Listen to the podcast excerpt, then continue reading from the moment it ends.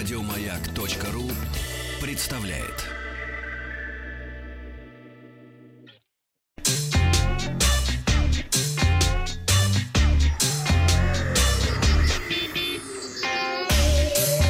Страна транзистория.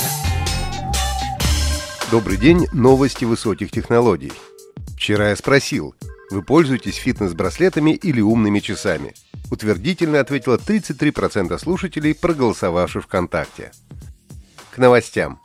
Apple выпустила новое обновление программного обеспечения своих мобильных устройств, ТВ-приставки и носимых устройств.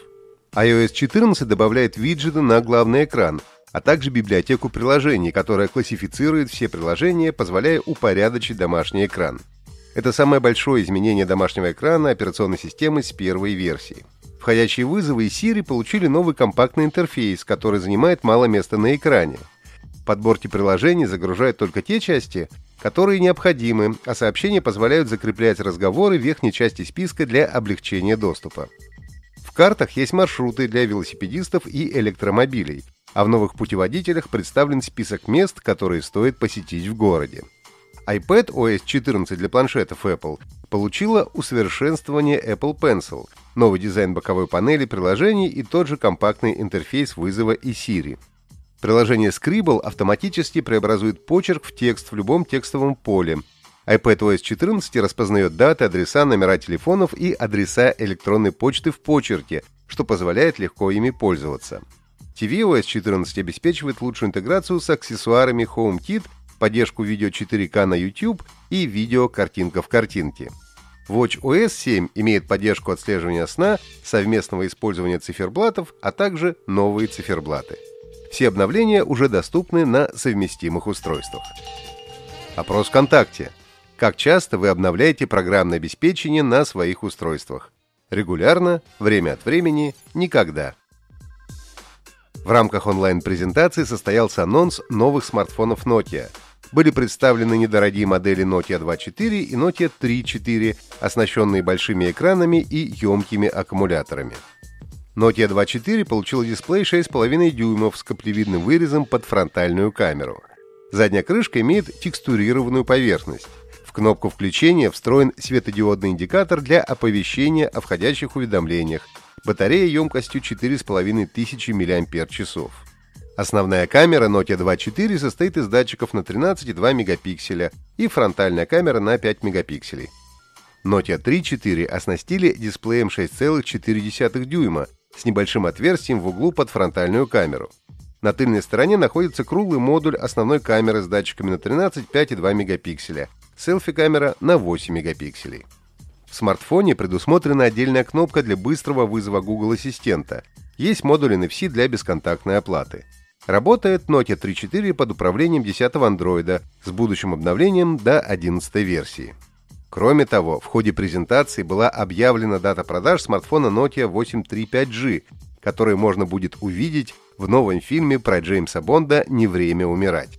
Nokia 835G – смартфон нового агента 00 по имени Номи.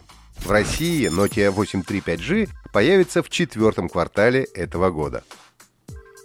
TCS Group, материнская компания банка Тиньков, подтвердила информацию о переговорах с Яндексом о продаже 100% акционерного капитала.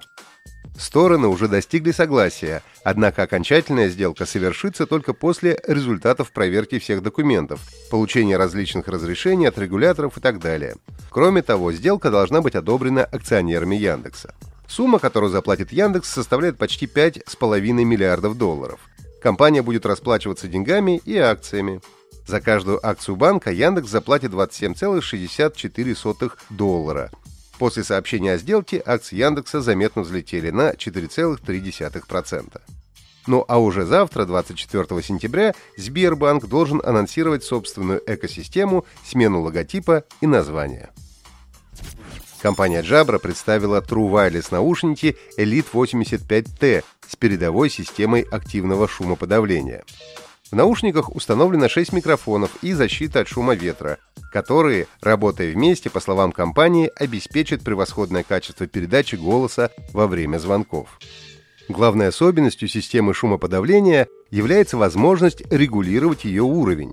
Используя приложение Jabra Sound Plus, можно переключаться между полным блокированием звуков и полной прозрачностью, ну или использовать режим с частичным пропусканием внешних звуков. По словам Jabra, пользователи также смогут сбалансировать уровни шумоподавления, контролируя уровень слышимости окружающей среды. Elite 85T могут работать до 5,5 часов без подзарядки с включенным шумоподавлением, с выключенным до 7 часов. При использовании футляра для беспроводной зарядки с поддержкой стандарта Qi продолжительность автономной работы наушников увеличивается до 25 часов. Наушники Elite 85T поступят в продажу в России в ноябре этого года. На сегодня у меня все. Подписывайтесь на подкаст Транзистории на сайте Маяка и оставляйте свои комментарии в Apple Podcast. Еще больше подкастов на радиомаяк.ру.